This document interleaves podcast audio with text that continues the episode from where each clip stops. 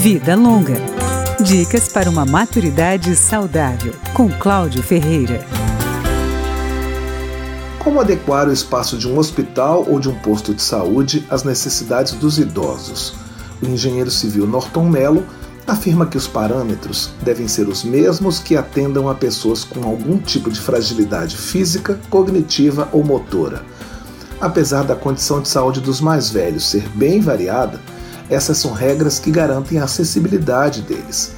O especialista lembra que as dificuldades começam na hora de o idoso chegar ao ambiente interno da unidade de saúde para ser atendido. Essas situações muitas vezes impõem rampas com inclinações muito acentuadas, degraus, portas de menores dimensões que não se passa por uma pessoa com cadeira de rodas ou com bengalas ou com andadores, ou mesmo pessoas que têm a sua possibilidade integral de caminhar, mas necessita de uma pessoa do lado para dar um suporte. A má iluminação de alguns ambientes de saúde também causa desconforto ao idoso, porque dificulta a identificação de uma placa.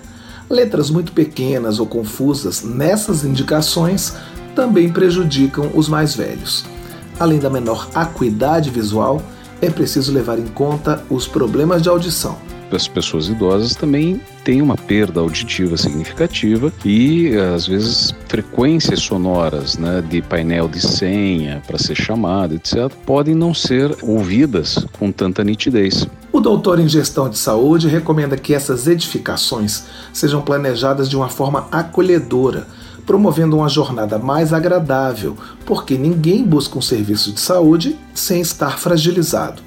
Uma meta deve ser manter a pessoalidade no atendimento, principalmente nas unidades de saúde menores, e conjugar necessidades físicas e emocionais do idoso, usando, por exemplo, a bioengenharia, que pressupõe o resgate da memória afetiva e a criação de ambientes sensoriais.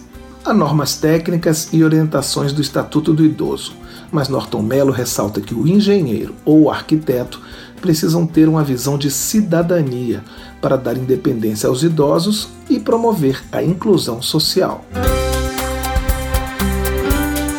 Vida Longa, com Cláudio Ferreira.